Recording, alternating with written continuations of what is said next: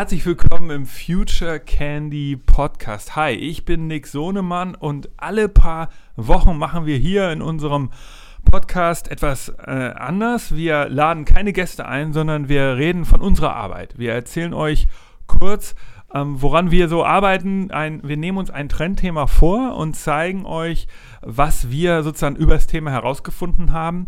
Ähm, Ziel dabei ist, wir wollen euch inspirieren, wir wollen euch Handwerkszeug an die Hand geben, sodass ihr selber in eurer Firma ähm, dieses Thema etablieren könnt.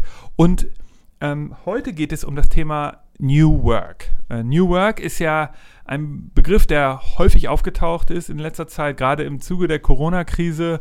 Ähm, und dennoch finde ich, oh, dass dort eine Lücke geblieben ist. Viele Beiträge beschäftigen sich damit, doch der anekdotenhaft und nur wenige definieren eigentlich, worum es geht. Und genau das wollen wir heute machen. Wir wollen euch konkret sagen, was ist New Work eigentlich im Jahr 2020 und was könnt ihr damit machen. Wir finden, New Work besteht aus fünf Elementen. Zu denen komme ich gleich. Zunächst muss man vielleicht sagen, jede Wikipedia-Recherche zu dem Thema ähm, beginnt ja mit Friedjof Bergmann. Der hat das in den 70er oder 80er Jahren, hat er New Work als erstes Mal so geprägt. Damals ging es um Themen ähm, im Zusammenhang zwischen Kapitalismus und Sozialismus, so wie muss sich Arbeit neu entwickeln. In der Zeit war das, waren das natürlich ganz andere Themen, die da eine Rolle gespielt haben. Also New Work war immer die Überschrift, aber die Bausteine, aus denen New Work bestanden hat, die waren natürlich dort etwas komplett anderes. Ähm, und heute, im Jahr 2020, sind es natürlich wieder andere Bausteine. Es sind genau diese fünf, die wir gleich erwähnen werden. Und so müsst ihr euch New Work vorstellen. Es wird immer ein Schlagwort bleiben, also auch in 10, 20, 30, 50 Jahren. Aber die, die Elemente, aus denen es zusammengesetzt ist, die werden immer anders sein. Und das ist ähm, etwas, das man wissen muss. Äh, insofern ist es nie ein totes Thema. Es ist immer ein interessantes, spannendes Thema, das man in, in, in, der, in, in seiner Firma etablieren muss und kontinuierlich auch weiterentwickeln muss. Warum? Das ist jetzt mal wichtig zu klären. Also der Sinn und Zweck von New Work, von diesem Themenbereich, ist es, dass ihr eure Firma verändern müsst, damit die Firma, eure Firma moderne Produkte baut für eine moderne Zeit. Wir wollen ja äh, eine moderne Wirtschaft äh, schaffen hier in Europa und das bedeutet, die Unternehmen, die diese Wirtschaft bauen, die müssen natürlich auch äh, ja, sehr moderne Kultur pflegen, damit sie coole Mitarbeiter hat, diese Mitarbeiter frei sind, äh, ihre Ideen zu entfalten, um eben sehr moderne Produkte zu bauen. Das ist sozusagen, glaube ich, der Gesamtzusammenhang von New Work. Und ähm, man muss sich immer vorstellen, was schon alles erreicht wurde. Also in den 60er Jahren gab es keine Meetingräume und keine Konferenzräume, wo man sich traf und jeder Mitarbeiter sich äußern durfte. So, das war dann sozusagen kam dann so in den 80er, 90er Jahren und eben so entwickelt sich Arbeit immer weiter. Und genau deshalb dieser Podcast. Wir wollen euch zeigen, was heute New Work ist und was ihr damit machen könnt. Also, die fünf Bausteine. Erstens, Freedom of Time, Vertrauensarbeitszeit. Mitarbeiter sollen selbst entscheiden, wann sie arbeiten und wann nicht. Der zweite Baustein, Freedom of Location, Vertrauensarbeitsort. Dabei geht es darum, dass Mitarbeiter und Mitarbeiterinnen selbst entscheiden wollen, wo sie arbeiten. Das heißt, das kann im Büro sein, es kann im Homeoffice sein oder es kann an einem sogenannten Third Space sein, einem dritten Ort, einem Ort in der Freizeit, der nicht im Büro ist und nicht zu Hause.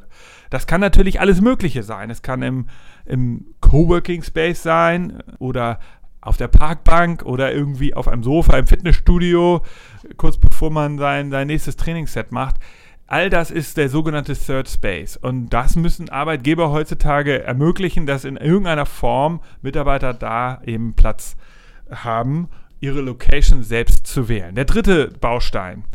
Freedom of Tools. Dahinter verbirgt sich im weitesten Sinne die Cloud. Es ist wichtig, dass eben alle Werkzeuge, die eine Firma heute anbietet, die müssen idealerweise in der Cloud sein, sodass man von überall darauf zugreifen kann. Ja? Nur so kann man einen Vertrauensarbeitsort ermöglichen. Freedom of Tasks ist der vierte Baustein. Mitarbeiter wollen selbst entscheiden, welche Aufgaben sie als nächstes machen. Also Aufgabenfreiheit nennt sich das auf Deutsch. Ähm, Mitarbeiter und Mitarbeiterinnen können eben selbst entscheiden, wann sie kreativ sind, wann sie Energie haben für gewisse Aufgaben und deshalb ist Freedom of äh, Task sehr wichtig. Idealerweise bietet die Firma ein Projektmanagement-Tool an, sollte sowas anbieten, dass man eben dort die Aufgaben dann einfach nur listet und man selbst entscheidet, wann man sie macht. Der fünfte Baustein ist, heißt Freedom from Hierarchy, also keine starre Hierarchien, ähm, dabei geht es im Kern um ein neues Selbstverständnis. Das heißt, Mitarbeiter und Mitarbeiterinnen und, und, Vorgesetzte sollen eben ein Vertrauensverhältnis haben. Ja? Also das klingt jetzt so banal und wie eine Binsenweisheit, aber es bedeutet eben eine Menge Vertrauensvorschuss. Ähm, es geht eben dabei auch darum, dass man New Work am Ende nicht so richtig aufoktroyieren kann. Sondern es geht darum, da so eine gelebte Kultur schaffen, bei der eben Vertrauen vom Mitarbeiter in Richtung Vorgesetzten vorhanden ist und umgekehrt. Und das eben, diese Art von Kultur ist sicherlich nicht ganz einfach zu etablieren, gerade wenn man schon eine Firma hat, die, die kein Startup ist, die sozusagen ihre eigene Unternehmenskultur schon mit sich herumträgt. Ähm, noch ein Beispiel zum Thema Hierarchie. Es gibt zwei Unternehmen, die wir entdeckt haben, die man kennen könnte, die das geschafft haben. Einmal Valve Corporation in Seattle, die bauen Computerspiele, die haben seit 96, seitdem die sich gegründet haben, keinen Chef. Die benennen immer so einen, einen Spokesperson, der dann eine Zeit lang eben so nach außen hin äh, als Geschäftsführer wirkt. Und auch die Dark Horse, in Berlin, eine Innovationsagentur, die sind als Kollektiv äh, angetreten und alle Entscheidungen werden gemeinsam getroffen. Da 30, 40 äh, glaub, Mitglieder hat dieses Kollektiv. Und ähm, auch dort werden dann immer auf Zeit äh, Leute benannt, die dann nach außen hin sozusagen als Sprecher wirken. Insofern, man kann das machen, muss sich halt dann überlegen, ist das was, was, was für mich ähm, passt. Das wird sicherlich nicht so einfach sein für jedes Unternehmen. Also, wichtig ist noch, New Work ist kein Change-Projekt. Das ist nicht so eine einmalige äh, Sache, die jetzt mal so drei Monate umgesetzt wird oder auch mal ein Jahr lang, sondern das ist etwas, was man etablieren muss. Ähm, vielleicht muss man es auch deshalb nicht New Work nennen. Also man sollte jetzt als Führungskraft nicht in die Firma gehen und sagen, wir machen jetzt einmal New Work, sondern man muss dieses Thema verstehen und dann dieses umsetzen in seinem Unternehmen. Und jetzt kommen wir dazu, wie kann man es umsetzen. Also es gibt diese fünf Freedoms, ja, Freedom of Time, Freedom of Location, Freedom of Tools, Freedom of Tasks, Freedom from Hierarchy. Und diese fünf ähm, Stellschrauben, die kann man natürlich jetzt nicht bei jedem Unternehmen komplett von heute auf morgen umsetzen. Man muss sich so ein bisschen vorstellen wie so ein Tonstudio. Es gibt diese fünf Freedoms und das sind so wie fünf äh, Soundregler. Und ähm, ihr seid also im Tonstudio und Ihr müsst dort Musik aussteuern und ihr habt unterschiedliche Bands, die da spielen. Also manchmal kommt da jetzt ein, Orchester rein ähm, und manchmal habt ihr eben eine Rockband und, und dann habt ihr wieder nur einen Solo-Artist. Und da stellt ihr natürlich im Tonstudio die Regler alle unterschiedlich ein, weil es sind ja unterschiedliche Musikarten, unterschiedliche Instrumente. Und genauso ist es auch ähm, mit diesen fünf Reglern bei New Work. Ihr müsst sozusagen selber die Einstellung finden. Es ist natürlich für Firmen, die zum Beispiel im produzierenden Gewerbe sind, ist es nicht so einfach, Freedom of Location einzuführen. Ja, wie soll das funktionieren? Also da haben sie halt ein Werk, da kann man jetzt nicht sagen, für die Leute, die am im Werk arbeiten, ihr könnt von überall aus im Werk arbeiten. Das geht halt nicht so gut. Da muss man also sagen, okay, der Regler Freedom of Location, der kann nicht auf Vollaufschlag gesetzt werden, sondern er muss ein bisschen runtergesteuert werden.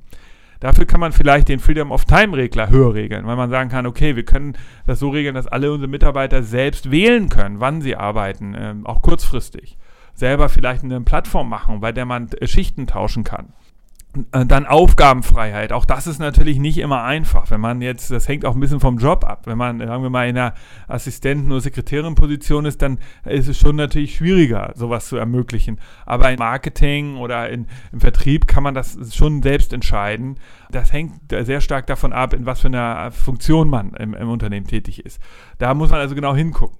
Und ähm, auch Freedom from Hierarchy, das kann im Endeffekt bedeuten, dass Firmen, die sehr stark geführt wurden, auf einmal zumindest von den Führungskräften so eine Art ähm, New Leadership ähm, verlangen. Führungskräfte, die es gelernt haben, einfach sehr stark sozusagen zu delegieren, die sollten vielleicht einfach in so einem Trainingsprozess lernen, was bedeutet, einfach ein bisschen vertrauensvoller umzugehen mit Mitarbeitern, einfach den Kontext verstehen. Das war ja auch etwas, was man jetzt in der Corona-Krise gesehen hat. Es ging eben darum, Menschen, die eine Familie zu Hause hatten, die im Homeoffice waren, die hat man vielleicht als Führungskraft ein bisschen anders betreut, weil da ja einfach auch eine Menge Management zu Hause nötig war, als jemand, der vielleicht äh, allein gewohnt hat. Also da wurden diese kontextbezogenen Situationen, in denen sich die Mitarbeiter befunden haben, wo, war ja, wurden ja auf einmal sehr deutlich. Das ist ja etwas, was man sozusagen im Büro vor der Corona-Krise vielleicht gar nicht so gemerkt hat.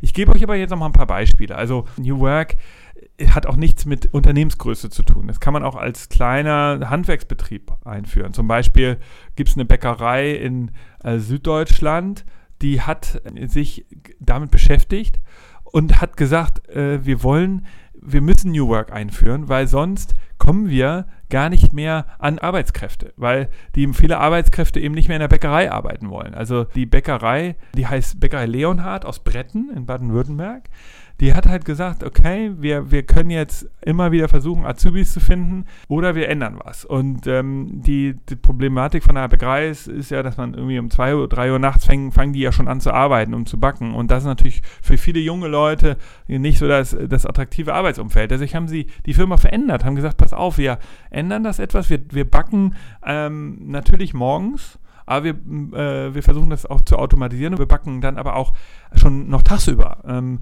und ändern ein bisschen die, die, auch die Vertriebsstruktur. Dafür, anstatt jetzt nur einen Shop zu haben, haben sie zusätzlich gesagt, okay, dann machen wir innovativ zumindest noch so, so mobile ähm, Verkaufsstellen. Das heißt also, dadurch, dass sie sich mit diesem Thema New Work beschäftigt haben und eine Flexibilisierung der Arbeitszeit eingeführt haben, haben sie automatisch eine viel innovativere Unternehmenskultur geschaffen, weil sie offener waren für andere Mitarbeiter und insgesamt das ausgestrahlt wurde an die Firma. Natürlich gibt es auch New Work in großen Unternehmen. Also gerade jetzt oder in der Corona-Krise wurde ja klar, Twitter hat gesagt, es gibt Homeoffice auf Lebenszeit. Also in San Francisco haben die ihr Headquarter äh, an, der, an der Market Street und das haben sie ähm, auch weiterhin, aber sie haben gesagt, Mitarbeiter müssen nicht mehr ins Büro kommen, sie können jetzt auf Lebenszeit im Homeoffice bleiben. Das es gibt ja Ausnahmen, wenn, wenn ein Mitarbeiter aus der IT, der jetzt sozusagen für die Server verantwortlich ist, der muss natürlich schon ab und zu ins Büro kommen, aber grundsätzlich für die meisten Mitarbeiter gilt es. Und auch PSA, ein Konzern, ein Autokonzern aus Frankreich hat das gesagt. Die haben ähm, gesagt, wir ändern das, ab jetzt ist es äh, so rum, dass Mitarbeiter sagen müssen, warum sie ins Büro kommen und nicht wie vor einem Jahr noch, warum sie im Homeoffice sind. Solche Sachen kann man also einführen ähm, interessant sind natürlich so die Folgen davon. Was kann New Work bedeuten, wenn wir jetzt Homeoffice noch viel stärker zum Beispiel etablieren, also Vertrauensarbeitsort? Dann bedeutet es natürlich, dass auch die zu Hause aufgerüstet werden müssen, die Büroflächen dort. Also äh, vielleicht als Tipp für euch, wenn ihr euch damit beschäftigt, stattet eure Mitarbeiter mit ordentlichen äh, Büromöbeln aus und so. Ich meine, das liegt ja nahe. Oder auch denkt an Smart Home. Was kann man dort noch alles tun, um das zu Hause zum besseren Büro zu machen? Vernetzt es besser äh, mit der Arbeit. Ähm, und natürlich auch, was passiert eigentlich mit den Gewerbeflächen? Wie werden die umfunktioniert werden? Das ist dann sicherlich eine Sache, die jetzt nicht sofort sichtbar wird, aber also dieses Modell, dass die Innenstadt voller Gewerbeflächen ist, das ist ja so ein Modell aus den 60er Jahren, dass man eben im Auto dann in die Stadt fährt und dort dann arbeitet und dann äh, abends wieder nach Hause. Vielleicht wird das jetzt noch stärker durchbrochen. Wenn wir sozusagen diese Durchmischung von New Work mit Old Work sehen, wird, da werden sich vielleicht auch die Stadtzentren verändern. Also wichtig nochmal, nochmal zum Abschluss. New Work ist deshalb wichtig, weil es darum geht, dass wir Firmen bauen, Unternehmenskultur bauen, in der äh, es um zukunftsgerichtete und sinnstiftende Arbeit geht. Mit dem Ziel, wir wollen neue Produkte, neue Dienstleistungen erstellen, Produkte bauen für eine bessere, intelligentere, digitalere, schlauere Welt. Das ist der Hintergrund von New Work. Wichtig ist auch, New Work wird immer im Kontext mit Old Work sein. Es wird immer Sachen geben, die werden sich nicht so schnell ändern. Also ein Maler wird immer noch irgendwie tagsüber bei seinen Kunden erscheinen und nicht äh, komplett Freedom of Time haben, weil er ja als Dienstleister da irgendwie sich auf drauf das Leben einstellen muss. Aber deshalb ist es wichtig, dass ihr selber sozusagen die richtige Lösung findet. Denkt an die Tonregler. Also regelt das sozusagen, welches Thema könnt ihr voll Ausschlag geben, bei welchem Thema könnt ihr nur ein bisschen Ausschlag geben.